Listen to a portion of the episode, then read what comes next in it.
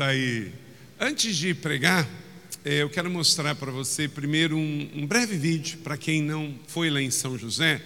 Nós temos uma igreja que passou por uma transição, como a do Marcelo. A do Marcelo é mais antiga do que a nossa, está com 82, não é isso? A nossa tem 75. E Deus trouxe essas igrejas até aqui. Mas para que elas vivessem um novo nível, Deus trocou o nome, Deus trocou as vestes, Deus deu uma nova unção. Então talvez você esteja tentando ir para um novo nível com uma unção velha que já esgotou. Deus quer entregar pães frescos sobre a sua vida. Ele quer derramar um azeite novo, um vinho novo.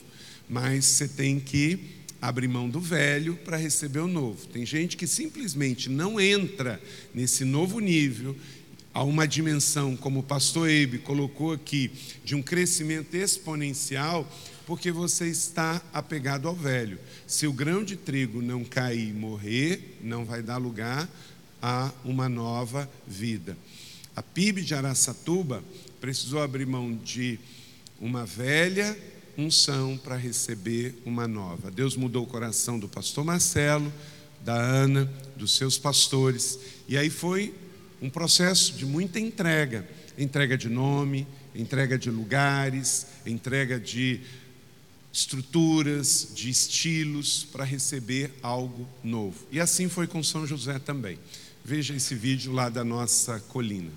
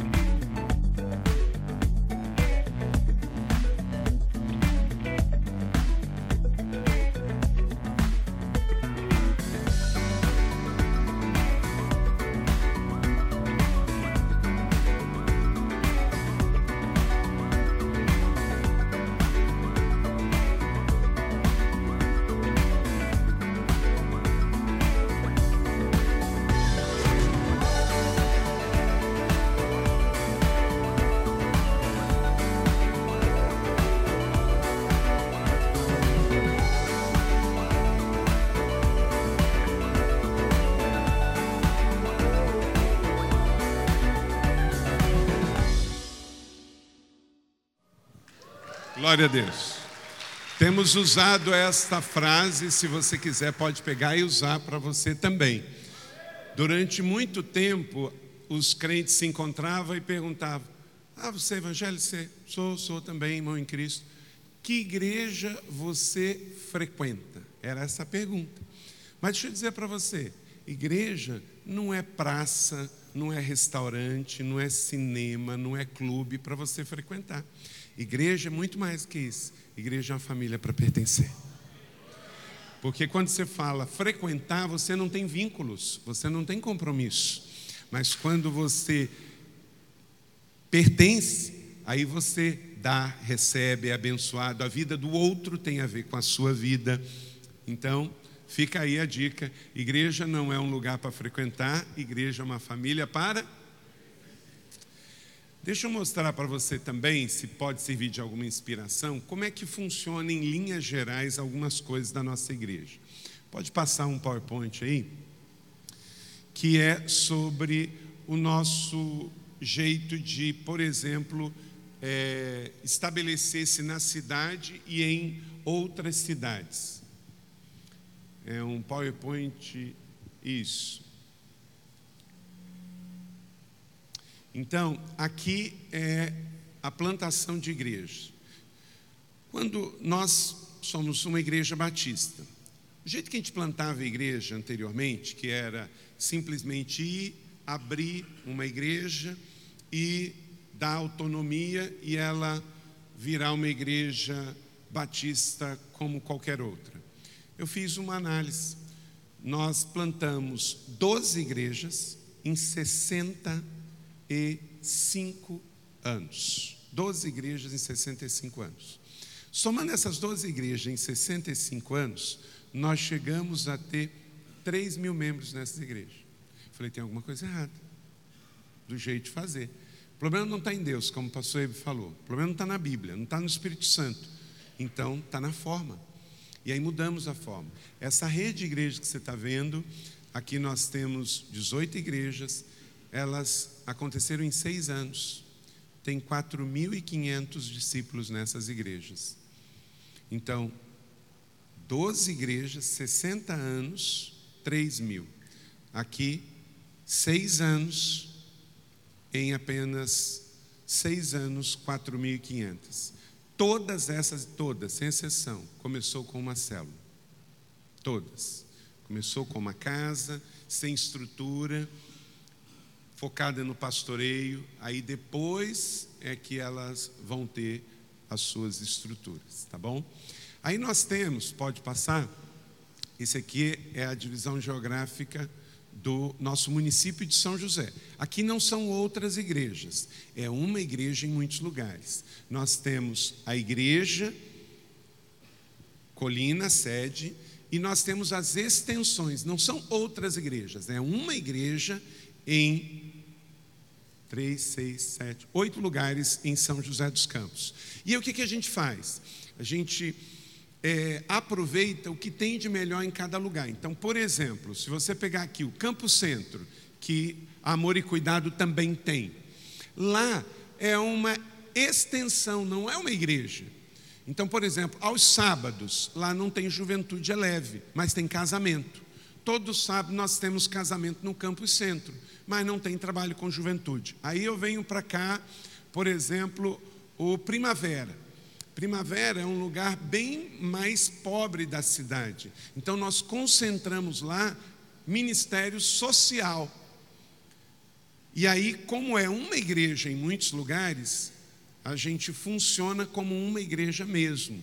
Então a ideia é que cada uma daquelas outras 18 cidades, à medida em que ela cresça, a gente pode ter outras extensões dentro de um só município. Então, cada município que a gente chegar, nós não temos várias igrejas no município. Nós temos uma igreja que se reúne em vários lugares, mas sob a liderança de uma só igreja. Pode passar? Aqui são cidades que nós temos cultos mensais, mas elas não são igrejas ainda, porque para se tornar igreja tem que ter culto semanal. Isso aqui é uma, são cidades, Araraquara, Areias, Ubatuba, Campinas, Campo de Jordão, cidades que têm três, quatro células. Aí elas se reúnem uma vez por mês, aí tem celebração da ceia, batismo e recolhimento de ofertas. Mas elas não têm estrutura. Nós não queremos que o obreiro, porque muitas dessas não têm obreiro de tempo integral, que ele tenha o foco na estrutura e com isso tire o foco do pastoreio. Pode passar? Aqui nós já temos cidades que ainda não têm culto mensal, mas elas já têm células. Todas essas cidades têm células. Quando elas estiverem com três, quatro células, aí elas podem ter um culto mensal. Pode passar? E essa aqui é um projeto mais inicial ainda. O que, que foi feito nessas cidades? Essas cidades ainda Alguma uma ou outra ali tem uma célula, mas via de regra ela não tem. Ela recebeu um projeto chamado Invasão, que é um mapeamento espiritual. Nós enviamos para lá um grupo de pessoas. Essas pessoas mapearam a cidade. O que, aconteceu nessa cidade? Qual é a religião dominante nessa cidade? ao chegar aqui, lá na igreja matriz, como é que foi aquela, aquele trabalho? Houve matança de índio, foi derramado sangue inocente. Vamos fazer um trabalho espiritual de remissão. Vamos orar na cidade, na prefeitura, na Câmara Municipal. Então, e vamos gerar em oração a chegada de um projeto para encontrar o homem da paz e aí fazer a casa de paz, a célula e assim por diante. Então, essas são as fases. Primeira fase é o invasão, depois uma célula, depois culto mensal e depois igrejas. Quatro etapas. Pode passar? Hoje a gente tem nas nossas celebrações, o pastor Ebe estava fazendo aquela conta, a gente também faz ele. Na colina temos 13 celebrações, nas extensões em São José, temos 35 e na rede C, 72. Então hoje nós temos 120 celebrações toda semana. Deixa eu te dizer uma coisa: em 97, quando eu cheguei na igreja, a igreja tinha duas celebrações por semana. E tinha um baterista. O dia que ele não ia, ele não cedia a bateria. Aí eu cheguei e falei: não, a igreja não pode ficar em cima de uma estrelinha de Jesus que só tem louvor no dia que tem, é, só tem bateria no dia que ele vai. Nós ficamos dois meses sem bateria. Hoje, não tem uma bateria, tem 120 celebrações toda semana. Pode passar? Células, esse número está um pouquinho desatualizado, a gente está com um pouquinho mais de 1.400 células nas redes. Rede de ignição, que é criança, eleve, é jovens, adultos, diamante, que é terceira idade, negócio fechado, que é empresários, esporte e o invasão. Pode passar? Casas de paz, Marcelo está fazendo, já fez? Está durante. Nós vamos fazer a nossa quarta edição de Casa de Paz. Pode passar? Aí temos os ministérios, são 182, Ministério de Homens, de criança, de comunicação, 30 semanas. Pode passar? Os retiros, a igreja adquiriu um, um acampamento que fica em Jacareí a uma hora e a gente passa todo final de semana tem algum retiro. Nós acreditamos no ministério de retiros. Pode passar. A BAP, que é os programas sociais. Pode passar. Temos oito creches Pode passar. Mercado solidário. Deixa eu te dar uma dica. A nossa igreja parou de dar há muito tempo cesta básica. Porque você dá uma cesta básica para uma pessoa. Oi, pastor Samuel. Tudo bem? Bem-vindo, obrigado. Oi, pastora. Ah, você dá uma cesta básica para uma pessoa, essa pessoa pode ter já recebido uma cesta básica em outro lugar. O que ela vai fazer com dois pacotes de arroz de 5 quilos? Outra coisa, quando você dá a cesta básica, você tirou dela a opção de escolha, decisão de compra, cálculo, cidadania de fazer a compra dela. Então, uma vez eu fui ao que viu no Canadá, muitos anos atrás, uns 10 anos atrás, e eu vi a ideia do mercado. Eu falei, vou pegar isso aí. E aí eu trouxe para São José, nós criamos a moeda, o solidário, e nós atendemos 120 famílias. Então elas vão lá e elas podem fazer a sua compra dentro do, da porção de solidários que ela tem. Tem família que são 60 solidários, tem família que é 80, tem família que é 100. Pode passar. Esse é o campus Primavera. Lembra que eu falei que dos oito campos, um era o Primavera? É a região mais pobre. Então a igreja construiu este ginásio, custou um milhão e meio de reais, num lugar pobre, quando o Estado, a prefeitura precisam de algum lugar para fazer alguma coisa, acabam usando lá. A gente usa para fazer esporte, pode passar. Aqui é a Casa Sol. A Casa Sol é um casarão no centro de São José, tinha virado uma cracolândia. Eu lendo o jornal da cidade, vendo aquela situação insalubre de famílias vivendo lá, eu liguei para o prefeito e falei com ele que eu gostaria de colocar a igreja à disposição para a gente fazer um trabalho. Removemos 40 é, caçamba de lixo misturado, comida, fezes. Moravam lá três famílias, cachorro, uma situação completamente é, insalubre. Sol é a nossa associação de dependência química. Hoje, inclusive, está fechando com a prefeitura agora um convênio. Pode passar? Nossa Rádio Cidade, pode passar? A Rede Inspire, que você pode fazer parte hoje, esta igreja que faz parte da Rede Inspire, são 380 igrejas. A Rede Inspire, nós não queremos nenhum envolvimento com a sua igreja na área teológica, doutrinária, financeira, jurídica, administrativa, isso é a sua igreja. Mas tudo que nós fizermos de campanhas, de séries, de mensagens, de mentoria ministerial, por exemplo, aqui agora está fazendo 40 dias de vida abençoada. Está tudo lá para você Inclusive, até sem o logo, você pega, bota o seu logo e usa. Pode passar? O colégio Inspire, Deus nos deu a visão e aí Deus nos deu um empresário que doou o colégio. Recebemos uma oferta de 7 milhões de reais, construiu esse colégio em seis meses e hoje já está entre os 10 melhores colégios de São José dos Campos. No quinto ano de funcionamento, tem 640 alunos todos os professores cristãos, usamos um sistema de ensino que é o número um de aprovação no ITA, que é o sistema Arid-Sá, e a igreja influencia a comunidade com o colégio também. Temos uma média de inadimplência muito baixa. Pode passar? Nosso IP IAD hoje tem 649 alunos, deve ter um pouco mais. Aqui o Marcelo tem alguns alunos aqui. Quando a gente tinha o ensino presencial, era muito difícil. O, o Ralph está estudando no EAD do, do, Todos os nossos pastores hoje estão fazendo EAD. Porque você não para de fazer ah, o ministério para poder se preparar. São três anos e com o ensino dentro do tipo de igreja que a gente crê. Porque senão também você manda o vocacionado para o seminário, ele termina de estudar e não serve para você. Pastor Márcio Valadão tinha uma faculdade, chamava Faculdade Teológica de Belo Horizonte. Ele falou uma vez para mim: Eu mando o aluno para a minha faculdade, quando ele termina, não serve para ser pastor da Lagoinha. Ele pegou e deu para uma outra faculdade, a faculdade, deu biblioteca, deu alunos, deu estrutura e ficou só com carisma.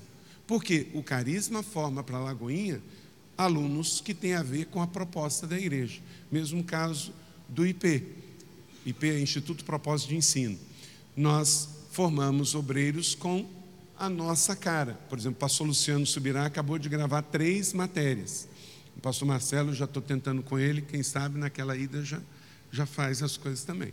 Então, hoje é para atender é, com mais mobilidade, com mais facilidade, até porque alunos do mundo inteiro podem fazer as aulas, ok?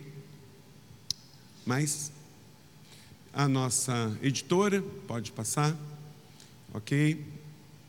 Ministério de Esporte, estamos com 2.500 participantes, 40 é, professores voluntários, com mais de 22 mil metros quadrados de área esportiva.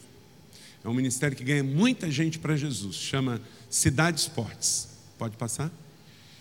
E aí, a agência, a nossa agência de comunicação, pode passar? Ok. Então, um pouquinho para você entender. São 11 horas e 22 minutos. Confere? Nós vamos até meio-dia, meio-dia e 10, por aí, um pouquinho. Beleza. Então, vamos ficar de pé mais uma vez? Gostaria que você virasse agora para alguém um homem com homem, uma mulher com mulher, é, e você perguntasse o nome e a igreja, se você não soubesse, não sabe, e você vai pedir agora pela liderança da igreja, pelos discípulos, pelos filhos na fé, para que eles cresçam, para que eles também entrem no novo nível de espiritualidade, no novo nível de liderança você não vai orar pela pessoa, você vai orar pela liderança dela, tá bom? Orando pela liderança. Pode orar aí um pouquinho.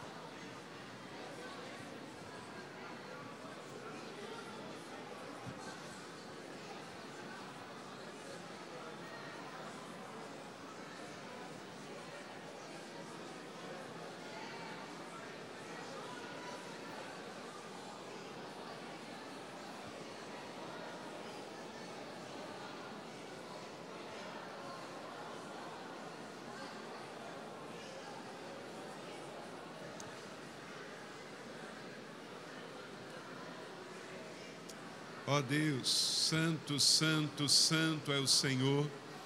Nos unimos, ó Deus, aqui aos nossos irmãos, orando uns com os outros e uns pelos outros, pedindo, ó Deus, dá-nos filhos espirituais. Dê-nos, ó Deus, filhos, filhos com caráter, filhos com o nosso DNA, filhos que possam continuar a obra que o Senhor nos deu. Nós não queremos religiosos, nós queremos filhos apaixonados pelo Senhor.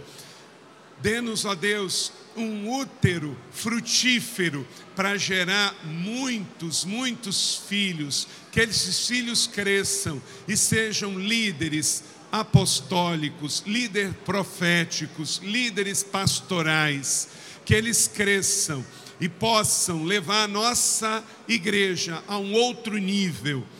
O que recebemos, queremos repartir. E tenhamos uma liderança saudável. Em nome de Jesus, oramos com fé, crendo que o Senhor vai nos dar o que pedimos em teu nome em oração, agora e sempre. Amém. Glória a Jesus. Deus é bom. Dê um abraço, abençoe, pode sentar. Não existe liderança sem continuidade. Não existe liderança de uma pessoa só. Nosso chamado é para gerar, não é liderar sozinho. Somos chamados para gerar outros filhos, outros líderes. Antigamente tinha um paradigma: o camarada ia para a igreja, assumia, centralizava tudo nele. Alguém chegava e falava: Pastor, o seu ministério é uma bênção. E o pastor ficava com aquilo para o seu coração. Não, você tem que agradecer, mas tem que corrigir. Não é o meu ministério. Vocês não estão aqui para ajudar o meu ministério. Eu é que estou aqui para lapidar o seu ministério. O ministério não é só do pastor, o ministério é do corpo de Cristo. Você não pode pregar sozinho, você tem que mentorear pregadores. Você tem que colocar pastores aqui para pregar filhos e você sentar aí e ouvi-los e depois ajudar no processo de correção. De vez em quando alguém me pergunta se nesse processo de plantação de igrejas, se nós passamos vídeo para eles. Eu falei, não. Se eu pregar e passar o vídeo, eu não desenvolvo pregadores. Eu posso receber a mensagem, fazer um esboço e mandar para eles. Aí eles vão pegar suas ilustrações, sua unção, sua forma de pregar e vão desenvolver o seu shape, o seu chamado. Mas você só gera pregadores levando-os a pregar. Você só levanta professores ajudando-os a ministrar. Não centralize em você. Raramente, raramente você vai ver um post na nossa igreja dizendo quem prega domingo. Porque quem prega domingo não importa. Eu não quero uma igreja da cidade centralizada no Carlito, que o dia que o Carlito não estiver lá, as pessoas não estão. Eu assumi São José, que o pastor anterior falava assim: o dia que eu não estou pregando na igreja, a frequência cai drasticamente. E ele falava isso assim, de um jeito meio estranho.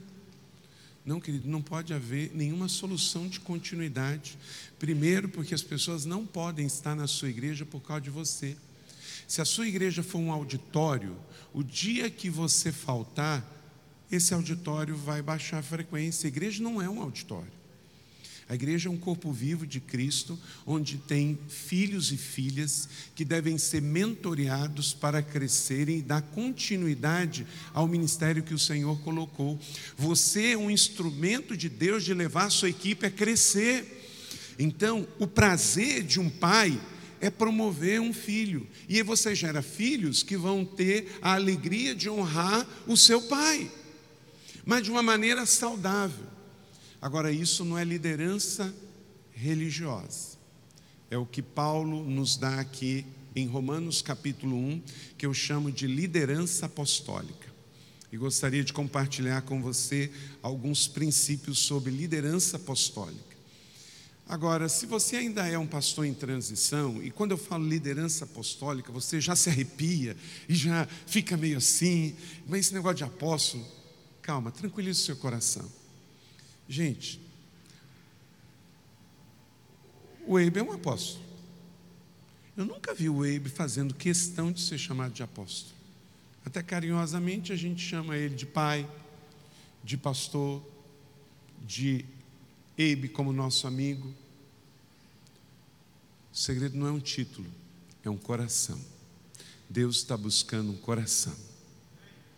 Lembra da palavra de Samuel para Jessé? Eu estou procurando um coração. Deus está procurando um coração. Aí achou um coração em Davi. Então não é título. Se você tem um anel de apóstolo, se a sua igreja te chama de apóstolo, mas você não tem uma liderança apostólica, não vai acontecer nada.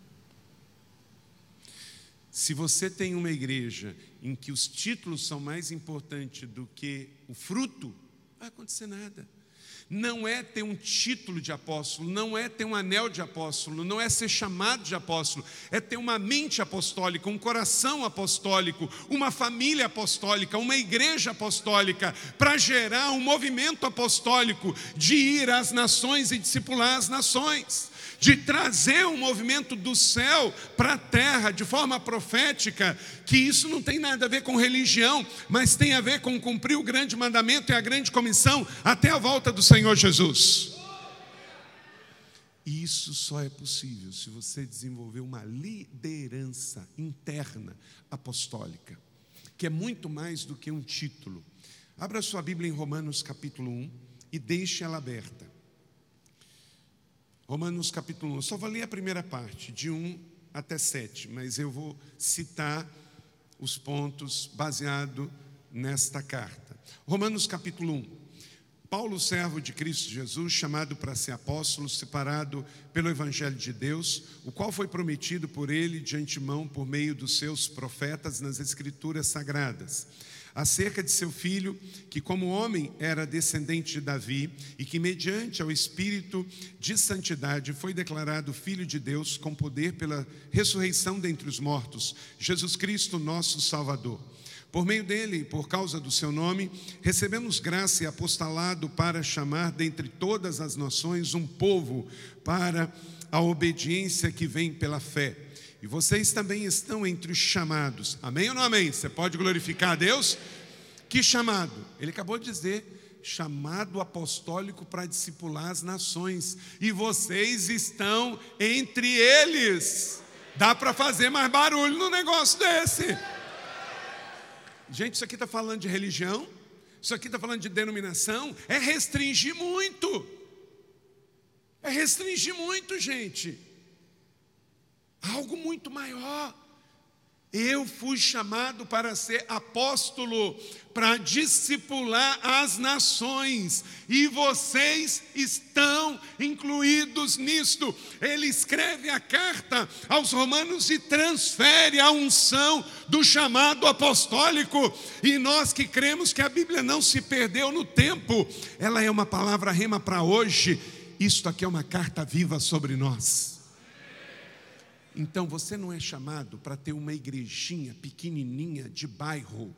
Você é chamado para ter uma liderança apostólica para discipular as nações. Todas as igrejas podem plantar outras igrejas e gerar discípulos em todas as nações. Não sou eu que estou dizendo, eu só estou concordando, está escrito na palavra de Deus. E vocês também estão entre os chamados para pertencerem a Jesus Cristo. Vamos dizer isso junto no verso 6? E vocês também estão entre os chamados para pertencerem a Jesus Cristo.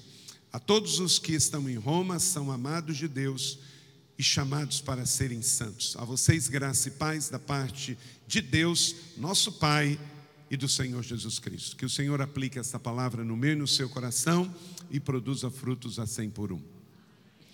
Um líder apostólico não ordena tarefas, mas é aquele que inspira e realiza junto com os seus discípulos. Quem ordena uma tarefa, gente, é um chefe. Um líder faz junto. Como é que você vai fazer para liderar uma igreja em célula se você não tem uma célula? Como é que você vai falar sobre mentorear líderes se você não tem um discípulo que anda junto com você? É o segredo de fazer fazendo, é juntos, é andar junto. A liderança apostólica, ela acredita nisso. Não é mandar para fazer, isso é ser chefe, isso é gerenciar, é tarefa, é algo mais, é fazer junto. Nós estamos indo, pregando, indo, batizando, indo, discipulando.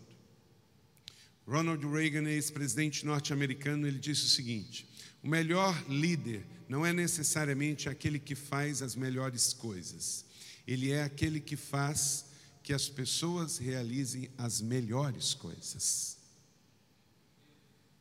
Entende? Há uma diferença. Nós estamos vivendo tempos difíceis para a igreja evangélica. Nós temos hoje políticos evangélicos presos. Não pense só que é o Lula que está preso. Tem político evangélico preso. Nós temos cantores evangélicos envolvidos em escândalos de drogas. Nós temos pastores em adultério. Aqui nessa cidade, lá em São José, nós temos líderes envolvidos em escândalos financeiros. Nós temos líderes falando mais de movimento ecumênico do que da palavra de Deus. Nós tivemos a descalabro de ver líderes evangélicos em cima de caminhões incitando desordem pública. Gente, tudo isso é desvio da liderança apostólica que Deus nos deu. Então, não pense que por ser evangélico que você vai estar só por esse nome fazendo a coisa certa. Há uma necessidade de você estar num ambiente onde você preste conta, onde você tem pessoas que você ouve. De vez em quando eu ouço alguém que fala assim: Pastor Fulano não ouve ninguém. Esse cara é um, uma, é um homem bomba, gente. Porque quem não ouve ninguém já está a um passo da queda. O problema é que quando isso acontece com um líder cristão evangélico, ele leva junto outras pessoas e gera um escândalo para a noiva de Cristo. Então não permita que os pecados dos outros nem inspire você e nem gere um modelo para você seguir. Seu modelo está aqui. É o Ralph, Samuel, é o Getro, Eibe, Marcelo. Modelos de quem?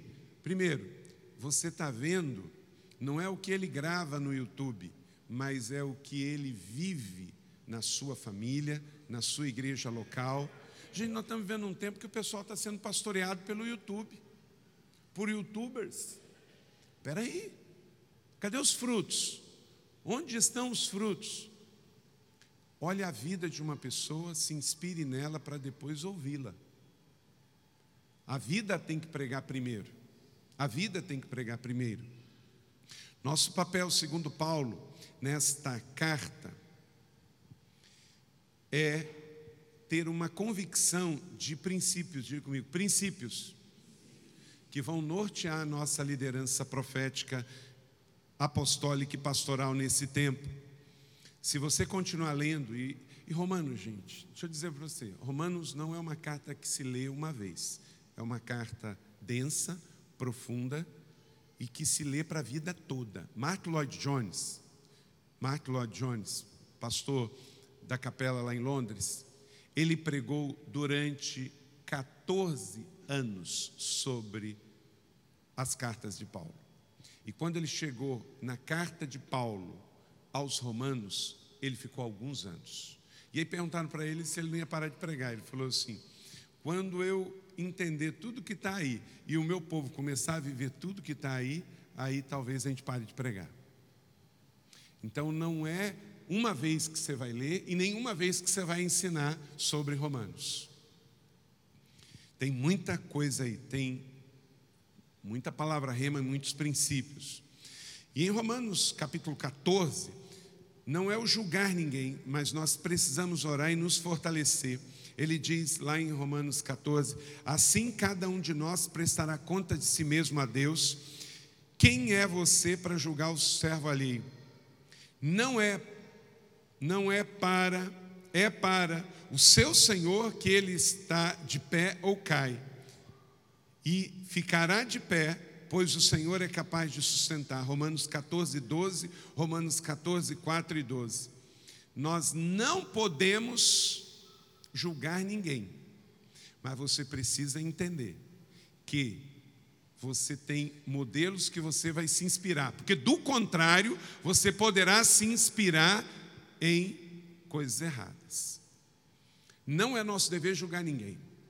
Romanos 14, Paulo diz isso. Não podemos julgar, porque se ele ficar em pé ou se ele ficar cair, ele vai prestar conta ao Senhor. Mas você tem que cuidar de você, você tem que cuidar de você. Pergunta: quem influencia você? Que livro você está lendo? Que igreja você se inspira? Isso é muito importante. Eu louvo a Deus de você estar aqui. Se você está nessa conferência, isso diz bastante sobre você, talvez mais do que você imagina. Porque nós vamos ter, gente, dentro dos nossos arraiais, o que Paulo diz em 2 Coríntios capítulo 11, verso 13. Leia comigo. Pois tais homens são falsos apóstolos, obreiros enganosos, fingindo-se de apóstolos de Cristo. Então, tem esse problema. Nós não podemos julgar ninguém, mas você não pode com isso achar que todo mundo está fazendo o que é certo, que não está. Tem falso apóstolo tem falsos mestres e, consequentemente, tem cajado contaminado, tem igreja que está fazendo o trabalho errado, que está na contramão do Evangelho de Cristo. E você tem que ficar atento. Quais são as suas fontes? Quais são as suas referências? Note bem, não é julgar, mas você também é profeta. E o que está errado você tem que anotar. E você tem que apontar. Porque não é julgar. Julgar é falar do que você não sabe. Mas se você está vendo um ensino errado e você traz esse ensino errado para o seu povo, então, cuidado com o que, que você lê e você recomenda. Cuidado. Tem conferência, gente, hoje, no meio evangélico, que é feito em um hotel cinco estrelas, mas se você me pagar a passagem aérea, a estadia no hotel e a conferência, eu não vou. Andou um tempo atrás aí que tinha pastor brasileiro que foi em conferência do reverendo Moon, pago, porque estava tudo pago. Mas eu não falo só de coisas estrangeiras, tem coisas aqui no nosso país, no meio neopentecostal e no meio tradicional, já falo nos dois extremos. Tem conferências feitas por evangélicos puritanos que, se eu for lá e aplicar o que eles ensinam, eu mato a minha igreja. Porque o ensino é morto, é letra morta, é julgamento em cima de julgamento. Mas está por aí. Estão publicando livros, estão fazendo conferência em hotel cinco estrelas bancado pela própria igreja. Mas se o pastor vai lá e aplica aquilo, ele mata a igreja. Eu estou em São José há 21 é, um anos. O que você viu nesse vídeo é feito de Deus ao longo dos anos. Mas eu digo para você, tem igrejas que batistas na minha cidade que quando eu cheguei elas tinham 100 membros e hoje elas têm 100 membros. Só que 21 anos depois, a nossa cidade saiu de 400 mil habitantes para 700 mil habitantes. E a nossa igreja saiu de 600 membros para 14 mil membros em São José. Então, quer dizer, existe um jeito de você fazer e existe um jeito de você não fazer. Então nós temos uma realidade do mundo, o um mundo caído no pecado, que não vamos esperar nada bom vindo do mundo, não serve para nós. Eu tenho certeza, nenhum pastor vai se inspirar em nada que é do mundo.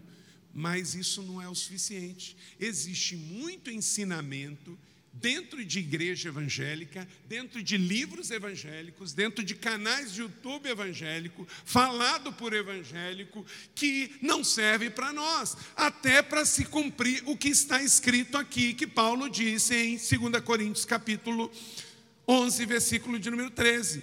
No nome dele, alguns vão dizer que é apóstolo, mas não são. No nome deles, alguns dirão que são bispo e não são. Dirão que são obreiros e não são. Diz o texto, são enganadores, estão fingindo ser apóstolo. Querido, você tem uma liderança profética. Essa liderança profética tem que discernir o que é e o que não é de Deus, o que serve e o que não serve. Você tem que levantar o seu filtro. Tem coisa em igreja histórica tradicional que é de religião, não é de Deus para as nossas vidas hoje. Tem coisa em igreja neopentecostal que não é de Deus, é movimento humano, é coisa fabricada e você tem que filtrar. Coloque então o princípio de Romanos 14, você não vai julgar ninguém, mas você tem que ter a responsabilidade de filtrar o que você vai receber para você e o que você vai passar para os seus filhos, os seus discípulos, porque ninguém edifica uma igreja saudável com comida estragada. Ninguém edifica uma igreja saudável com comida estragada. O efeito dessa comida estragada está gerando o que eu falei na introdução: líderes políticos presos, cantores envolvidos com escândalos de drogas, pastores em adultério, escândalos financeiros e gente envolvida com heresia e movimentos ecumênicos. Isso é o que? Comida estragada. Temos um chamado para edificar igreja saudável. Em 1 Coríntios 9, verso 2 diz: Pois ainda que eu não seja apóstolo para os outros, certamente sou para vocês, pois vocês são o selo do meu apostolado no Senhor. Então, aqui é um outro princípio também muito importante. Se você é sincero, é verdadeiro, está se alimentando da comida boa, não é por isso que você também não vai ser criticado. Alguns vão dizer que você não é, mas você tem que saber que você é. Para os seus, para os seus discípulos, você é. Lembra o episódio de Elias subindo ao céu junto com Eliseu? Eliseu acreditou que Elias foi para o céu, não foi? Por quê? Se, ele, se Elias ia para o Jordão, ele ia junto. Se Elias ia para Samaria, ele ia junto. Se Elias ia para Jericó, ele ia junto. Ele ia carregando a mala. Quando o Senhor veio e levou Elias, Eliseu falou assim: ele foi e não volta. Eu já recebi aqui a minha capa e eu vou começar o meu ministério de sucessão apostólica do meu mestre. Mas o mesmo texto diz que tinha 50 discípulos longe. O que, que esses 50 discípulos fizeram?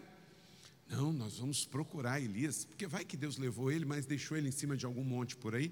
Eliseu, que estava perto, que andava junto, que era discípulo, filho. Procura não. Não vai adiantar. Não, mas nós vamos, nós vamos.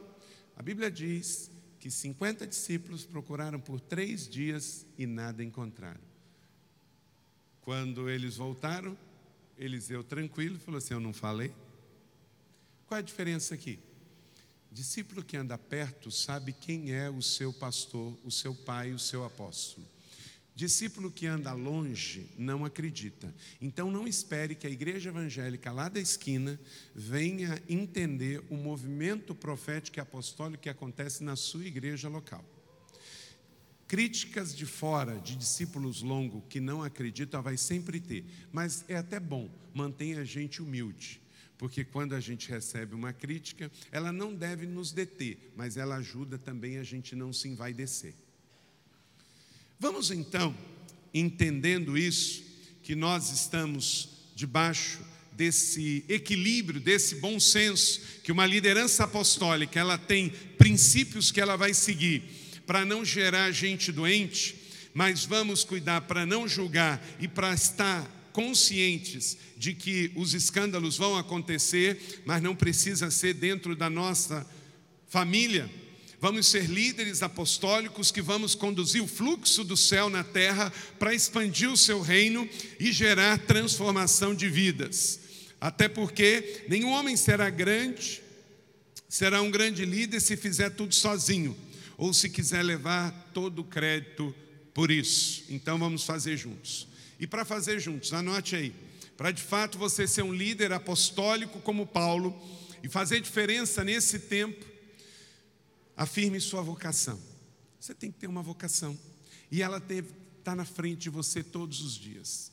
Pastor, líder, você não é um político. Nós ontem oramos aqui por um casal que Deus chamou para a política, Carlos Alberto e a Patrícia. Ok? Mas você é pastor. Você decidiu ser pastor de ovelha, ser líder de igreja, ter um coração apostólico. Paulo tinha isso, você tem que ter isso. Leia comigo. Paulo, servo de Cristo, chamado para ser apóstolo, separado pelo Evangelho de Deus. Você tem que ter essa convicção no seu coração. O que, que você é? Ah, eu acho que eu sou. Ah, não sei. Ah, ah eu estou liderando uma igreja, sou tocador de negócio gospel líder apostólico tem convicção do seu chamado, tem convicção da sua vocação. Não estou falando nada aqui se você é tempo integral, parcial, não tem nada a ver com isso. Paulo não era tempo integral, ele era empresário, tinha um negócio. E ó, daqui para frente, Marcelo, até pouco tempo atrás, todos os meus pastores eram de tempo integral. Hoje nós estamos com nove bivocacionados. Isso só vai aumentar, não vai diminuir. Inclusive, hoje nós não fazemos nenhuma reunião pastoral, mas é para todo mundo no meio de semana, porque eu sei que não dá para todo mundo vir eu quero que todo mundo venha. Então, nossa reunião pastoral é uma vez por mês, domingo, sete horas da manhã. Porque eu sei que todo mundo pode vir, né, Ralf? Aí vem todo mundo. Porque isso só vai aumentar. Então, não estou falando disso. Se você é de tempo parcial, se você é de tempo integral, ou se você é plenamente voluntário, mas você tem que ter uma convicção de chamado. Eu sou chamado por Deus, separado por Deus, porque não se faz um líder apostólico que não sabe o que está fazendo nesse mundo. Você tem que ter a convicção, o texto diz separado, quer dizer, eu não tenho outra motivação senão ser um líder pastoral do meu povo. Eu não gostaria de estar em outro lugar, eu não gostaria de estar fazendo outra coisa. O meu chamado, a minha paixão, eu estou apaixonado pelo que Deus mandou fazer. Eu não estou no pastorado com vontade de estar na política, eu não estou no pastorado com vontade de estar em outro lugar. Uma vez perguntaram ao pastor Rick Warren, assim que ele escreveu o livro Uma Vida com Propósito, ficou muito famoso. Perguntaram para ele se ele não gostaria de se candidatar ao Senado. E ele disse: Eu não aceitaria um cargo de menor influência do que ser pastor. Pense nisso. O pastorado não é um degrau abaixo. Você está liderando a nação. Mas você tem que ter visão apostólica e mente apostólica. Eu, chamado por Deus para discipular as nações. Sabe qual o problema de que alguns pastores têm baixa estima?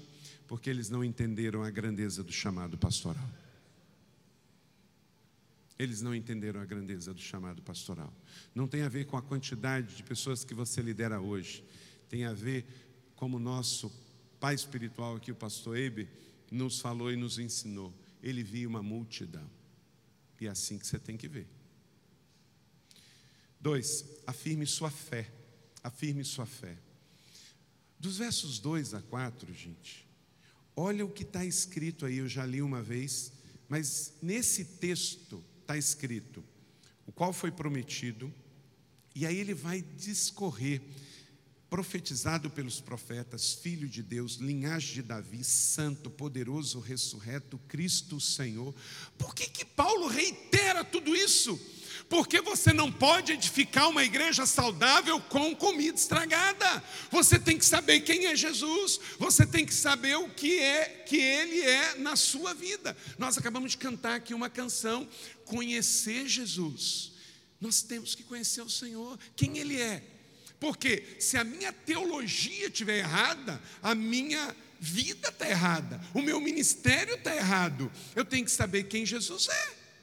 E Paulo, então, dos versos 2, 3 e 4, ele destaca que uma liderança apostólica, além de ter uma convicção de vocação, tem que ter uma convicção de fé. Que fé eu creio. Queridos, não é fé na fé. Nós estamos vendo hoje um negócio no meio evangélico que é meio que boa cumba. Tem a macumba lá no centro, mas tem uma boa cumba.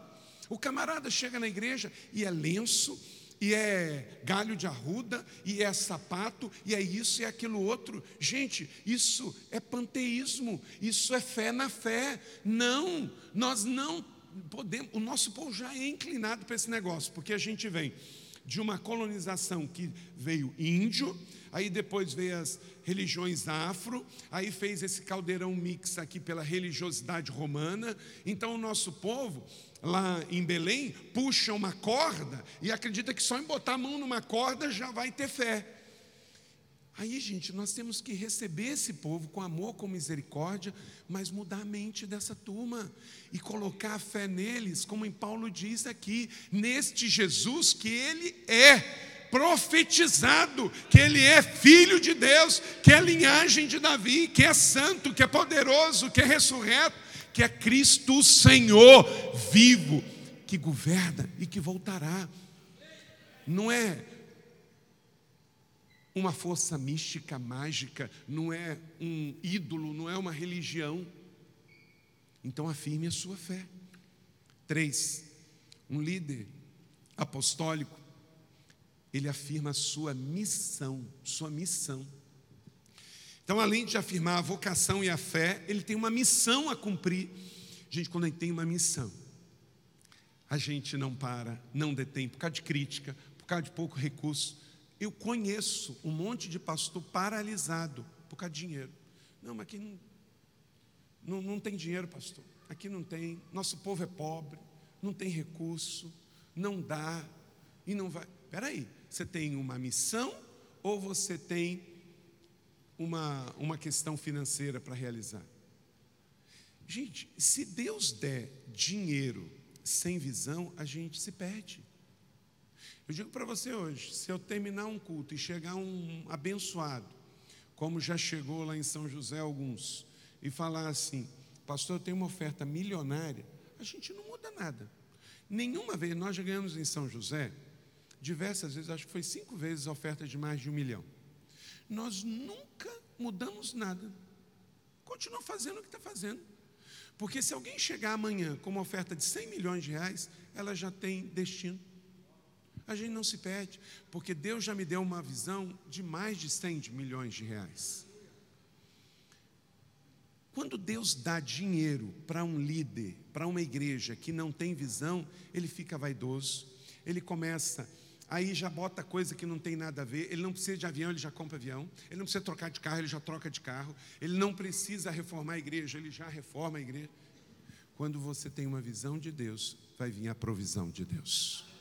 Não seja dirigido por dinheiro, seja dirigido por uma visão. Deus dá uma visão, aí essa visão vai trabalhar a missão que você tem. Qual é a sua missão? O que, que Deus te chamou para fazer ali? Ele diz: por meio dele, por causa dele, recebemos graça e apostolado para chamar dentre todas as nações. Qual é a nossa missão? Discipular das nações. Eu falei, eu brinco às vezes, falo para o JB, eu falo, ó, sua igreja, comunidade das nações, a minha é da cidade, mas tem a mesma missão, tá? Porque o nome é da cidade, mas o discipulado não é só para a cidade. Sempre visão das nações. Agora, é claro, começa na sua cidade, começa na nossa Jerusalém. Rosalie Carter, ex-primeira-dama dos Estados Unidos, ela disse o seguinte: o líder leva pessoas para onde elas querem ir. Um grande líder leva a pessoa aos lugares em que elas não necessariamente querem ir, mas deveriam ir. É muito comum pastores deixarem as pessoas cômodas onde elas querem ficar. E aí sabe qual o problema? O tempo daquela pessoa termina. E aí sabe qual o problema? O ministério começa a sofrer. Ela pode ter sido uma grande líder de crianças. Só que você, como líder dela, deve ajudar a perceber quando esse tempo acabou e levar essa pessoa, dar a ela um novo desafio para que ela continue crescendo. Não deixe um líder numa zona de conforto só porque ele quer estar. Mas também não seja um ditador, porque você não é um tirano, você é um líder apostólico. Leve essa pessoa a perceber que o tempo dela mudou e que Deus tem um novo chamado para ela num novo nível de desafio. E ela vai crescer e não vai matar, porque um líder que permanece num lugar onde ele já deveria ter saído, ele não cresce e ele, a lei da tampa, ele começa a impedir que os outros cresçam também. Então ajude as pessoas a crescerem. E com sabedoria, na boa política. Deixa eu dizer uma coisa: tem pastor que fala assim, ah, mas isso é, é política. Espera aí. A arte de fazer política é uma ciência, é uma coisa muito boa. O que um pastor não pode fazer é politicagem. Isso é coisa ruim. Mas, querido, você é um estrategista. Você tem que ter o tabuleiro na sua frente. Você tem que ver quando essa peça mexe, a implicação da outra. Ué, se você tem uma rede de igrejas e você está percebendo que aquele obreiro lá está patinando, e ele é um ótimo obreiro, ele simplesmente está no lugar errado agora. A pessoa é boa, mas o tempo dele já passou. E você, como pastor líder, líder apostólico da sua igreja, não mexe naquele obreiro e coloca ele um novo desafio, o que, que adianta a sua igreja sem rede? O que adianta você ter uma igreja em muitos lugares, se você não pode fazer a mudança de um obreiro? Eu tenho uma expressão seguinte: não contrate quem você não possa dispensar. Ué, se for o seguinte, para eu convidar alguém que eu nunca posso dispensar, eu não posso convidar.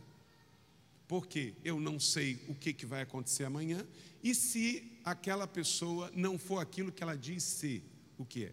E aí, para minimizar esses custos e essas perdas, só envie filhos.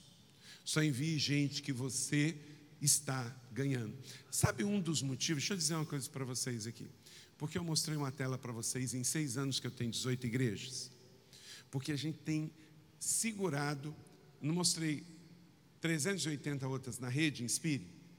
Todas aquelas querem ser IC? Não, não. Essa aqui está muito bem aqui. Mas, vez em quando, vem uma da, das ICs e quer, da, da rede Inspire e quer virar IC.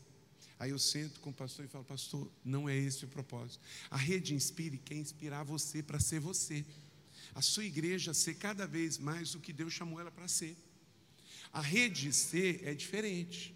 A rede C são nossas igrejas que nós pegamos os nossos filhos, preparamos e enviamos. Você pode ir mais rápido com filhos dos outros, mas o prejuízo também vai ser grande. Preferencialmente, tente ir com filhos seus e ajude outras igrejas a serem o que Deus chamou elas para ser. Não precisa ser com o seu logo, com a sua marca, não precisa ser com a sua identidade. Às vezes eu fico, eu e Marcelo, a gente é assim, muito amigo, muito íntimo. Então, assim, ah, o Marcelo podia ser IC, eu podia ser amor e cuidado. Mas a pergunta é: o que, que o reino ia ganhar com isso? O que, que o reino ia ganhar com isso? A gente podia fazer uma fusão aqui, faz, né, a, a, um, vamos inventar um nome aí, Ralf. É, Cidade, Amor e Cuidado. Ia ficar bonito, hein? Ó, Cidade, Amor e Cuidado. Bacana. Só que acontece o seguinte: algumas coisas a gente não ia ser por causa de estar junto e vice-versa. Então é melhor, e por isso nasceu Rede Inspire. Queremos inspirar você para ser o que Deus te chamou para você ser. Porque você não vai ser melhor por ter o, a minha roupa. Mas nós podemos aprender uns com os outros. Eu estou aprendendo, toda hora eu falo, Ralph, você anotou aí? Ralph, você anotou aí? Gente, eu olha, eu tenho 48 anos de idade. Eu já viajei pelo Brasil inteiro, já preguei em tudo quanto é lugar. Eu nunca fui pego no aeroporto com um cooler no carro com água São Pelegrino, Samuel. Gelada. Você, você não está entendendo, gente. É a água gasificada mais top do mundo. Excelência honra os céus e abençoa as pessoas. Só os tolos não aprendem com os bem-sucedidos.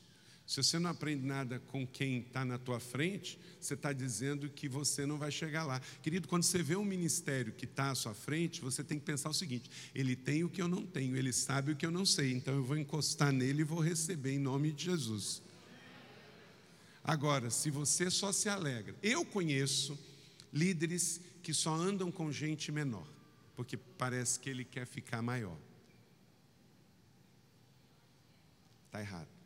Líderes apostólicos, eles têm uma vocação, uma fé, uma missão E anota aí, quarto, afirme sua identidade.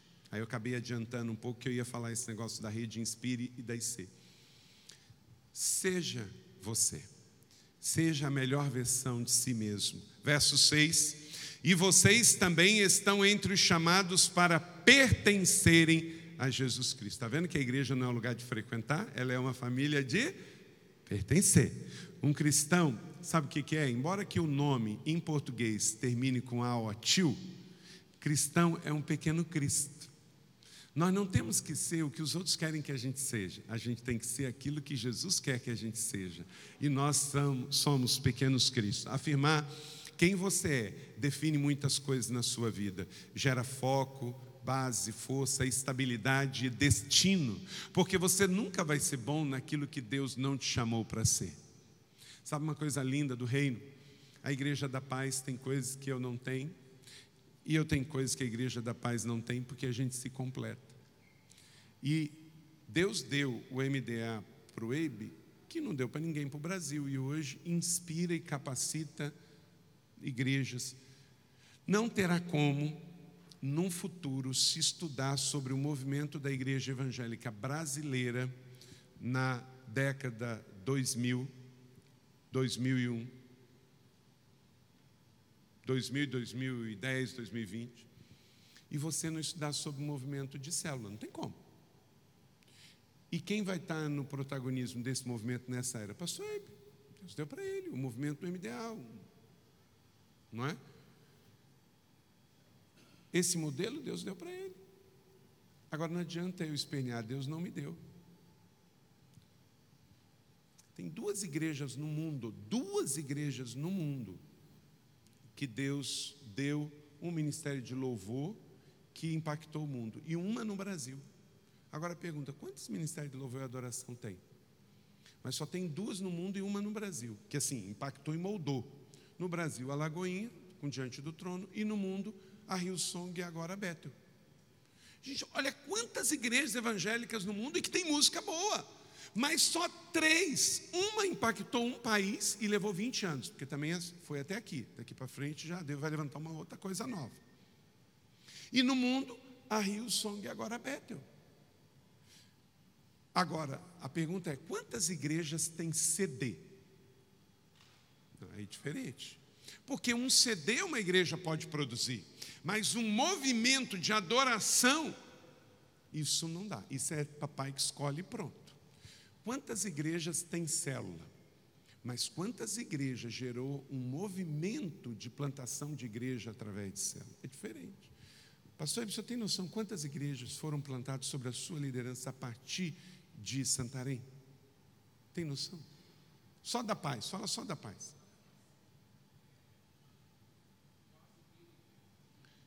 Quase mil igrejas. Quando ele fala assim, quase mil, gente, ele já perdeu a conta e não tem noção de quanto que é mais. É, já é mais de mil, com certeza. Não tem como numerar mais. É isso que é o movimento. O movimento é quando você perde o controle. Não tem mais. E ele está falando da igreja dele, da denominação dele, igreja da paz. Agora, e as igrejas que estão sob a inspiração dele? Amor e Cuidado, a PIB de Marília, Shalom. Incontáveis. Isso é um movimento. Ronald Reagan também, ex-presidente dos Estados Unidos, eu não sei você, mas eu acho que foi o melhor presidente que vocês tiveram na era recente. Perguntaram para ele um conselho, ele deu. Olha, Deus vai fazer grandes coisas através da sua vida, desde que você não se importe com quem fique os créditos. Né? Então, afirme sua identidade. Cinco, afirme sua santidade. Um líder apostólico, ele tem uma vocação, ele tem uma fé, ele tem uma missão, ele tem uma identidade, mas ele também tem que ter uma santidade. Verso de número 7: A todos que estão em Roma são amados de Deus, chamados para serem santos. Não parece ironia, gente? Em Roma ser santo? Sede do império.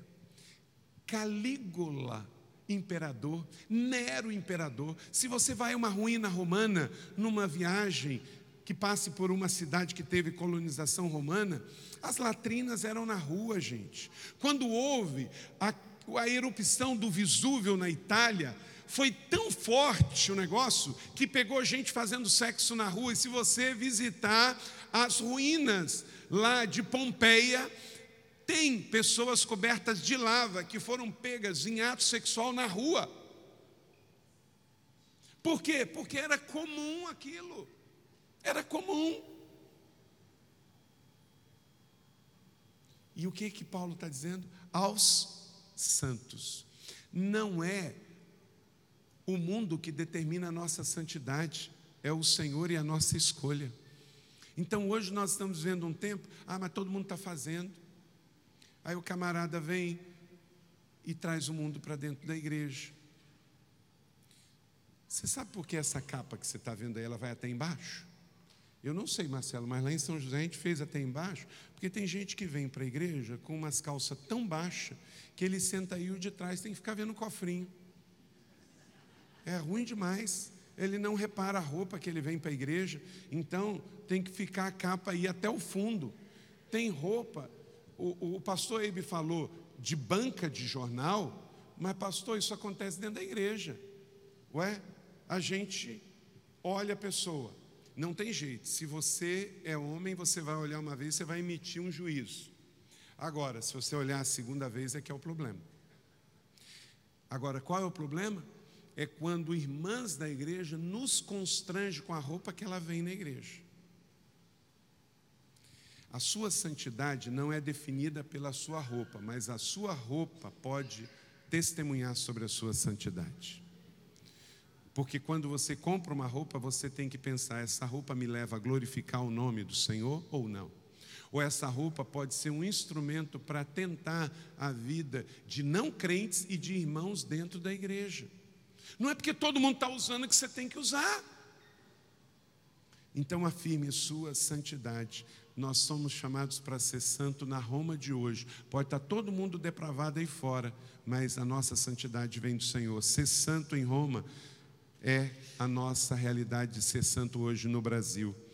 Ninguém tropeça em montanha, gente, a gente tropeça em pedras no caminho. Eu aprendi isso de um discipulador. Leia comigo. Ninguém tropeça em montanhas, tropeçamos em pedras no caminho. Se eu vejo que tem uma grande montanha lá em cima, eu aqui já me preparo. Uf, eu tenho que subir aquela montanha. Na minha cabeça já vira uma chave. Agora, quando eu estou andando e tem pedrinhas, eu esqueço. Aí o que acontece? Eu... E posso cair. Então, negocie com coisas pequenas e daqui a pouco eu estou caindo por causa de coisas pequenas. Afirme sua atitude. Verso 8: Antes de tudo, sou grato ao meu Deus. Antes de tanque cheio, um líder apostólico não anda reclamando, ele anda profetizando, ele anda declarando, ele anda dizendo: Venha ao teu reino, seja feita a tua vontade, assim na terra como no céu. Que em nome de Jesus, cada líder aqui, homens e mulheres, sejam líderes satisfeitos, gratos, plenos, firmes, positivos, dispostos, aqueles que acreditam que é sexta-feira, mas o domingo vai chegar, que a tempestade vai passar, que dias melhores virão. A crise do país não pode definir a espiritualidade, a fé da nossa igreja, porque os nossos olhos olham para os montes, de onde vem o nosso socorro. Tenha esta atitude. Sétimo, afirme seu comprometimento. Verso 9 e 10 o Deus a quem sirvo, diz isso aí comigo. O Deus a quem sirvo. Querido, você não é funcionário público, o seu chefe não é o Temer, você não presta conta para a ONU, não é. Não, o Deus a quem sirvo. Quando você estiver passando uma dificuldade, bota a mão no seu coração. O Deus a quem sirvo, de todo o coração, pregando o Evangelho do seu Filho é minha testemunha. Consciência tranquila, aí você pega, depois de um dia difícil, você deita, dorme o sono do justo. Como diz o Salmo de número 3, Davi disse: Eu deito e durmo e acordo porque o Senhor me sustenta. Oito. Afirme seu ministério, verso 11 ou 12. Anseios vê-lo a fim de compartilhar com vocês algum dom espiritual para fortalecê-los, isto é, para que eu e vocês sejamos mutuamente encorajados. É isso. Lembra que eu falei? Qual é o papel de um apóstolo? Fazer outro apóstolo. Qual é o papel de um mestre? Fazer outro mestre. Paulo diz: Olha, eu não posso estar em Roma. Eu creio que um dia eu vou. E isso se cumpriu, porque ele escreve a carta aos cristãos em Roma e depois ele termina o seu ministério lá em Roma. Se você ler Atos 28, você vê que os últimos dias de Paulo foi lá em Roma. Ele terminou frutífero, preso em casa, numa prisão domiciliar, escoltado, ganhando pessoas para Jesus. Mas enquanto que ele não podia estar, ele escreve uma carta: olha, um dia eu vou chegar aí. Mas enquanto que eu não chego para compartilhar com vocês o dom que Deus me deu, para fortalecê-los, eu escrevo cartas. Mas você não pode ir presencialmente? Faça uma ligação. Você não pode ir presencialmente? Mande uma mensagem por WhatsApp. O que você não pode é não compartilhar, é não encorajar, ficar off. Afirme seu ministério. Seu ministério é de transmitir aos outros aquilo que você recebeu. Sua missão é gerar os outros na mesma espécie. Quando Jesus foi para o céu, ele nos deu o quê? O? O que, que ele nos deu? O Espírito Santo. E ele falou que é do mesmo DNA. É Deus também. Eu estou indo, mas eu vou mandar outro igual. Afirme sua disposição. Seja um líder apaixonado, disposto. Eu acabei de fazer 48 anos, mas eu quero dizer que eu estou animadíssimo. Eu posso não ter mais o, o físico a disposição física de 20, mas eu quero dizer que a minha fé, o meu coração, a minha visão, a minha paixão é, porque isso depende da minha atitude. O meu físico não depende da minha atitude, mas o restante depende. E aquilo que depender da nossa atitude, da nossa disposição, verso de número 13. Eu quero que vocês saibam, irmãos, quantas vezes eu quis e planejei visitá-los, mas eu fui impedido até agora. Mas ele deixa evidente que o fato dele não poder ir não significa que ele não quis ir. É diferente. Um tempo, nos dias de Paulo, para você viajar, era longe, era caro, demorava muito tempo. Então não é como hoje. Hoje, um discípulo quer ir visitar o discipulador, ele fala assim: Eu estou indo aí, pega o carro, pega o avião e chega lá. Naquele tempo não era assim. Então Paulo ele presta conta, ele diz assim: queridos, eu quantas vezes quis ir em Roma, mas quem está na Ásia Menor ir para Roma é muito longe, quem está em Jerusalém ir para Roma é muito longe. Eu não consegui ir, mas o meu ânimo, o meu desejo era aí, eu fui impedido. Quando ele diz assim, por muitos motivos, talvez foi dinheiro, talvez foi problema de saúde. Mas ele diz: o meu propósito é colher algum fruto entre vocês. Por quê? A paixão dele, o foco dele não mudou. Dez e último, afirme sua simplicidade. Se você for um líder apostólico e crescer na liderança, deixa eu te dar uma palavra aqui muito forte, presta atenção. Ocupe-se com o aprofundar, Deus vai dar o enlarguecer. Ocupe-se com aprofundar, Deus vai dar o enlarguecer. Eu nunca fui dormir pensando que eu seria um pastor melhor porque a igreja seria maior. Nunca, nunca. Eu aprendi com Paulo: quem dá o crescimento é o Senhor. Eu só não vou é ficar com preguiça. Eu só não vou é ser dominado pelo medo. Mas eu vou deixar com o Espírito Santo a parte que é dele. Eu creio que Deus tem mais para dar. Veja comigo e leia verso 14, lindo demais essa declaração de Paulo. Sou devedor tanto a gregos quanto a bárbaros, tanto a sábios como ignorantes. Por isso estou disposto a pregar o evangelho também a vocês que estão em Roma. Paulo, devedor a ignorantes, um homem culto daquele, porque Paulo não perdeu a simplicidade. Tem pastor que chega a 500 membros e ninguém fala com ele mais. Ninguém tem uma agenda com ele. Uma das coisas que eu fiquei impressionado com o pastor Ebe quando eu o conheci foi a simplicidade. Um homem desse porte, pastor que Deus deu a maior igreja local do país. Pensa. Aí ele entrega isso para um filho e vai para um outro ministério. Depois vai plantar outro. Aí agora vem para São Paulo. Capital é difícil, pastor. Aí está lá, firme e forte, convicto de que Deus deu para ele essa visão, deu para ele a estratégia. E ele está lá com seus discípulos na fé, seus filhos, já sonhando e crescendo com uma mega igreja em São Paulo. Vai ser diferente de Fortaleza, vai ser diferente de Santarém. Talvez não vai ser toda no mesmo lugar, uma igreja distribuída pela realidade geográfica de São Paulo, mas não tenho dúvida que o EIB, quando ele tiver uma igreja de 50 mil discípulos em São Paulo, o coração do EIB vai ser o mesmo. Marcelo me visitou em São José, com 500 pessoas sob a sua liderança. E é o mesmo coração de Marcelo com 10 mil pessoas. O mesmo. Marcelo, proporcionalmente, Deus te deu mais do que me deu. São José tem 700 mil pessoas, Araçatuba não tem 300. Proporcionalmente, olha onde nós estamos. Olha o terreno. Leva a gente lá no terreno. Quero mostrar para o Eibe, para o Ralph, o terreno. É Deus deu. Samuel. Ontem você estava me elogiando Samuel. Ele ama você, Samuel. Está elogiando, falando do ministério que Deus te deu aqui. Mas Samuel, desde que eu conheci, ele é desse jeito. Ele não ficou metido a besta porque a igreja cresceu. Deixa eu dizer uma coisa.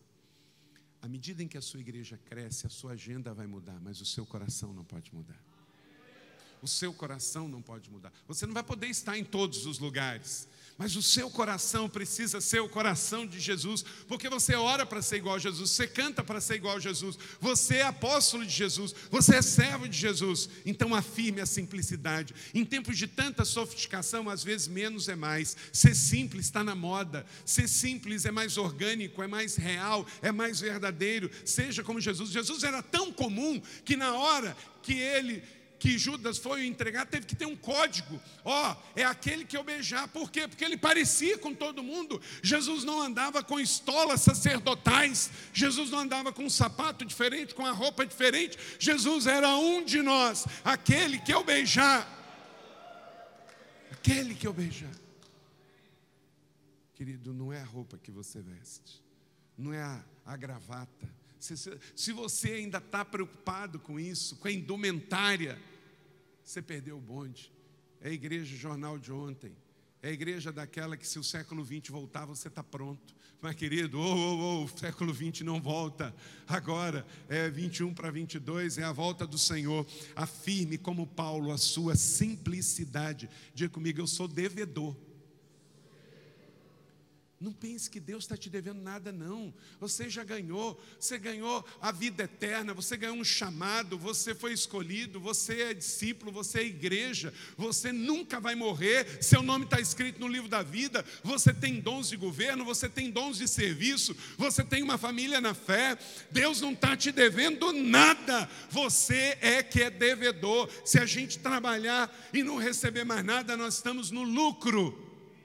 Esses dias eu e o Ralph indo para Londrina, veio uma menina dentro do avião da, da Gol, uma comissária, e chamou a atenção dele de mim a forma como ela atendia as pessoas. É um serviço ingrato, cheio de rotina, difícil, tem muita gente que critica, e a menina exigente, tem cada passageiro de avião que é um, uma dificuldade. E aquela menina, né, Ralph? Primeiro, ela ajoelhou no corredor do avião para servir a gente, falar no mesmo nível. Aí ela pegava as coisas com carinho, com educação.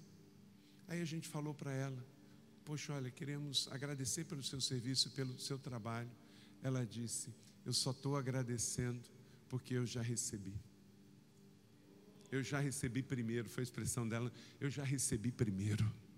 Pastor, a sua maneira no ministério vai dizer se você tem convicção que recebeu primeiro, que você está satisfeito, que você está de tanque cheio, ou se você acha que as suas ovelhas estão devendo para você, que as pessoas estão devendo para você. Paulo diz: dos pecadores eu sou o principal. E quando eu penso na grandeza do ministério, fico perguntando, Senhor, por que eu? O Senhor me tirou de córrego do ouro. Querido, se vocês forem córrego do ouro, quinto distrito de Macaé, no interior do estado do Rio. Eu nasci num lugar que não tinha asfalto, não tinha telefone. Quando a gente queria ligar para alguém, tinha que ir no bar do Paulo Figueiró, tinha que mandar vir mensageiro. E Deus me tirou de lá. Nunca esqueça quem você é em Cristo, para que você não se perca no processo, porque muita gente começou bem, mas não vai terminar bem. Caráter, trabalho, simplicidade, equilíbrio. Filipenses capítulo 2, verso 2: Completem a minha alegria, tendo o mesmo modo de pensar, o mesmo amor, um só espírito e uma só atitude. Colin Powell, ex-secretário de Estado norte-americano, ele disse: grandes líderes quase sempre são grandes simplificadores, que conseguem passar por discussões, debates e dúvidas para oferecer uma solução que todos possam entender. Não tenha orgulho de ser complicado. Seja simples, seja do Evangelho, seja de Jesus. Porque, como diz Mateus 16, é, Romanos 1, 16, 17, que essa palavra extraordinária seja uma divisa sobre a sua vida e o seu ministério. Não me envergonhe do Evangelho, porque é o poder de Deus para a salvação de todo que crê. Leia comigo. Primeiro do judeu, depois do grego. Porque no Evangelho é revelado o que? A justiça de Deus. Uma justiça que do princípio ao fim é pela fé, como está escrito o que? O justo viverá da fé. Esse é o Evangelho que Deus te deu para viver e pregar. Ele é o poder de Deus e Ele é a justiça de Deus. Diga comigo, Ele é o poder de Deus e a justiça de Deus. Então, o justo viverá da fé. Esse lema nunca pode morrer. Martim Lutero descobriu essa verdade nas Escrituras e o guiou aos momentos mais difíceis da sua vida. Não se falava desse termo, mas Lutero foi um líder apostólico ele levou a igreja a uma mudança e entrou num outro nível.